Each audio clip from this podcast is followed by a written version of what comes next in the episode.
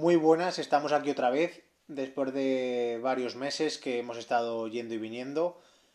Como me imagino que en general todo el mundo estamos teniendo más que dificultades o problemas, que en algunos casos está ocurriendo, estamos teniendo como situaciones atípicas a las que debemos ir adaptándonos de la mejor forma posible. En mi caso, como ya os comenté anteriormente, eh, tenía un bar de copas en mi pueblo y demás, pero a raíz de la pandemia decidí cerrarlo, monté una página web y actualmente sigo teniendo la página web, pero estoy más centrado en mi primer libro. Somos ovejas guiadas por pastores, papá yo quiero ser pastor.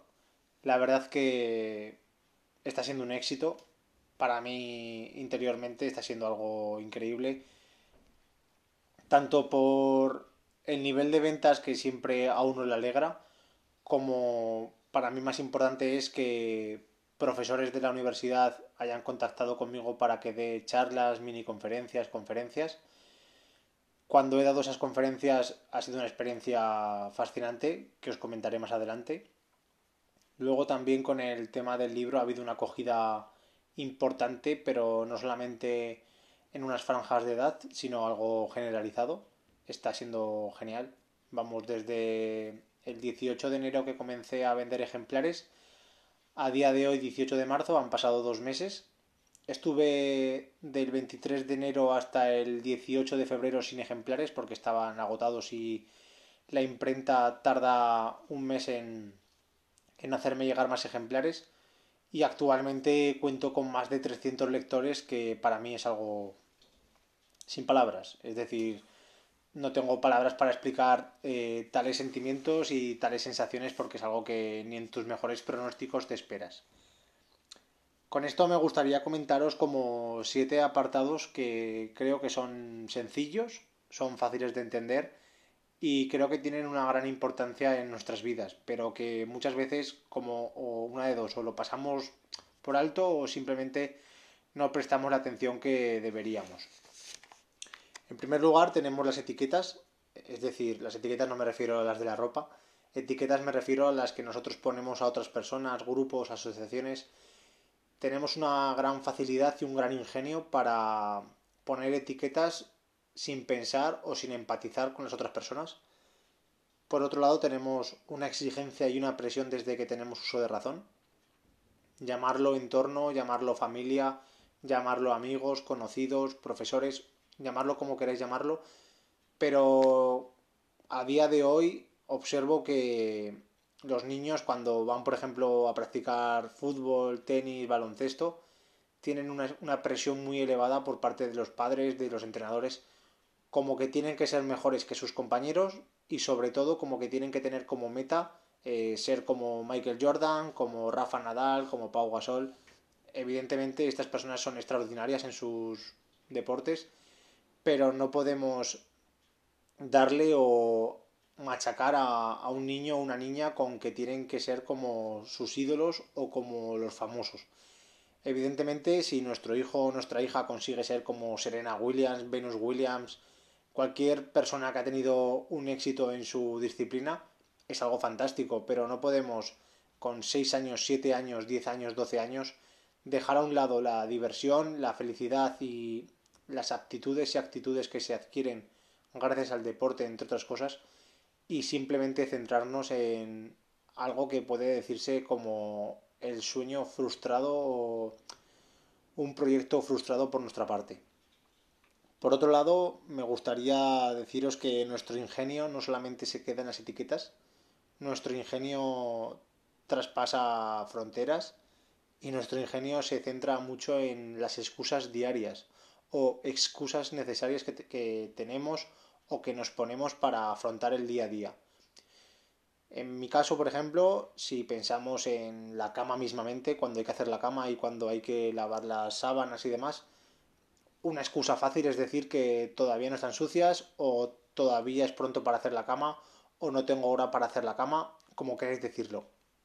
El caso es que siempre tenemos una excusa para algo que no queremos hacer en lugar de afrontar lo que verdaderamente nos interesa, pero no, solamente en el aspecto económico, como hoy en día mucha gente se basa, sino en aspectos internos que nos proporcionan algo que desconocemos. Es decir, si yo llevo una rutina de ir a trabajar de lunes a viernes, como prácticamente el 95% de las personas, no puedo decir que no tengo la capacidad para hacer deporte todos los días, para lavarme los dientes, para hablar con mi familia, para prestar atención a mi amigo o mi amiga que lo necesita. No, tengo el tiempo, lo que pasa que tengo algo peor o algo que nos hemos ido adoctrinando o adquiriendo, que es la excusa necesaria. Con las excusas necesarias lo que quiero decir es que muchas veces desconocemos la magnitud de las cosas, pero las excusas eh, adquieren una gran relevancia en nuestras vidas y por lo tanto es para observar y atajar, porque creo que es conveniente que todos tengamos como un doble rasero, porque simplemente tendemos a guiarnos por juzgar a unas personas por lo que son, cómo son o quiénes son, dependiendo de cómo nos afecta a nosotros, y a otras personas que pueden hacer exactamente lo mismo, pero por lo que son, cómo son o quiénes son, lo juzgamos o lo medimos de otra manera. Entonces, ese doble rasero que tenemos que tener es necesario tenerlo en los dos polos opuestos, ¿vale? Entonces, tanto en un lado como en otro, podemos encajar a, diferentes personas sin ningún problema. Es decir, no va a ser alguien peor o alguien mejor por Mm, beber agua o beber agua fría. Evidentemente a una persona le entra mejor beber agua fría, a otra persona le entra mejor beber agua del tiempo. Pero es una cosa sin relevancia. Lo que quiero decir es que no tenemos que juzgar o no tenemos que poner eh, una etiqueta o una excusa en algunas cosas que verdaderamente tienen más trascendencia de la que creemos, pero carecen de relevancia de la que le damos. Por otro lado, tenemos como si dijéramos el ganar o perder. Estamos concienciados o estamos mentalizados o nos hacen que nos mentalicemos de que o ganas o pierdes. No hay término medio, es decir, o eres el mejor de tu clase o eres el peor. O eres el mejor en tu equipo o eres el peor. O eres el mejor en tu clasificación o eres el peor. Creo que nos hemos metido muy en la cabeza la típica escena americana de el soldado que va a la guerra y gana, el deportista que se esfuerza y acaba triunfando. Vale, está genial y seguro que hay muchas personas que por circunstancias de la vida tienen que remar contra viento y marea. Pero también tenemos que ser sinceros con nosotros mismos y darnos cuenta que para poder ganar debemos aprender a perder y sobre todo debemos perder. Es decir, no quiero que penséis que os digo que cuando hagáis algo vayáis con la mentalidad de perder. No, simplemente que tú puedes hacer algo y aunque falles, aunque no lo hagas bien, aunque te equivoques, no es nada malo. Es decir, es algo normal, es algo que tenemos que normalizar porque esto crea unos niveles de estrés, de nervios, de quebraderos de cabeza, de impotencia. Vamos, crea cosas que en realidad no existen, pero que nosotros mismos, a raíz de lo que observamos que creemos que es correcto, nos influye y nos afecta de, malas maneras. Por otro lado, eh, me gustaría comentaros sobre los sueños. Los sueños es algo que nace de nosotros, es algo que tenemos interiorizado, algo que un día se activa en nosotros y de repente tenemos el sueño de querer ser modelos, querer ser fotógrafos, fontaneros, lo que sea, lo que se nos ocurra, lo que nos apetezca, con lo que soñemos, lo que nos haga ilusión, eso es lo que se activa en nosotros.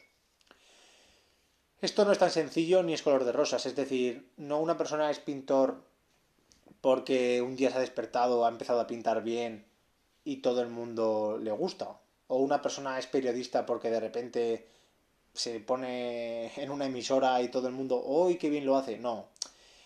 Nos enfrentamos ante una sociedad envidiosa, no generalizo, digo algo, perdón, eh, generalizo, es decir, no todo el mundo es envidioso ni no todo el mundo es no envidioso. Pero sí que es verdad que en nuestro propio entorno podemos encontrarnos con personas que creemos que siempre nos han apoyado, pero en realidad cuando tenemos que hacer clic o nuestra vida hace clic, nos damos cuenta de que ese apoyo se esfuma, es decir, esa persona no es tan afín a nosotros o no está tan involucrada con nosotros. Pero eso no es nada negativo ni es nada malo.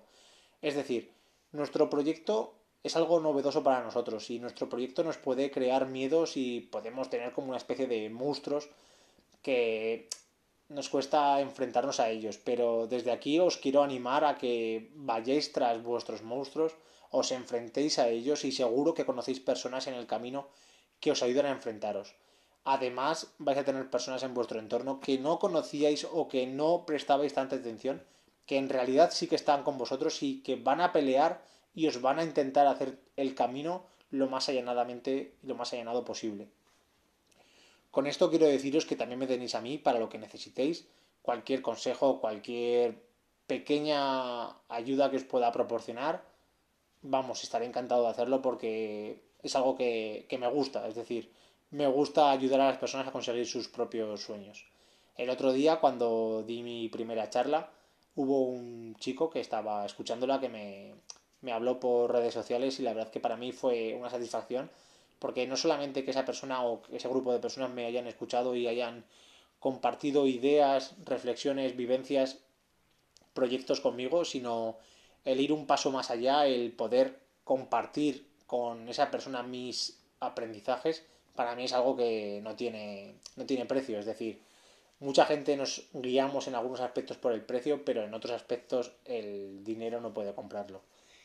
Y por último, me gustaría comentaros que debemos creer en nosotros mismos. No es algo como tópico, sino que es algo que debemos hacerlo. Es decir, mm, estamos en una época atípica, como he dicho al principio. Estamos en una época diferente de cambios, pero eso no quiere decir que no podamos conseguirlo o no podamos hacerlo. Posiblemente, igual que me ha ocurrido a mí, habrá algunos caminos o algunos proyectos que no llegarán a buen puerto para lo que nosotros creemos que es buen puerto. Pero os aseguro que ese camino que no llega a buen puerto en realidad nos está proporcionando un trampolín, una enseñanza, un aprendizaje que en el siguiente proyecto nos va a permitir tener un mejor resultado, más optimizado y sobre todo sentirnos mejor con nosotros mismos porque habremos visto que el tiempo invertido anteriormente no ha quedado en saco roto, sino que ha sido como ir poniendo piedra a piedra para que al final nuestro camino quede a nuestro gusto. Por lo tanto, chicos y chicas, eh, animo eh, a afrontar lo que tengáis que afrontar, porque todos nos tenemos que enfrentar a tanto aspectos económicos, aspectos sociales, y desde aquí eh, quiero volver a deciros que contáis conmigo, sobre todo contáis con vosotros mismos, creer en vosotros mismos y hacerlo por vosotros mismos. No lo hagáis ni por mí, ni por vuestro vecino, ni por vuestro amigo. Hacerlo por vosotros, porque cuando estéis sentados en vuestro porche americano y estéis con vuestro tabaco de mascar, en ese momento diréis, ostras, eh, qué bien he hecho en hacer esto y qué bien he hecho en hacer esto y equivocarme. Porque equivocarse, decir no, que nos digan que no, es algo necesario para seguir viviendo y para vivir.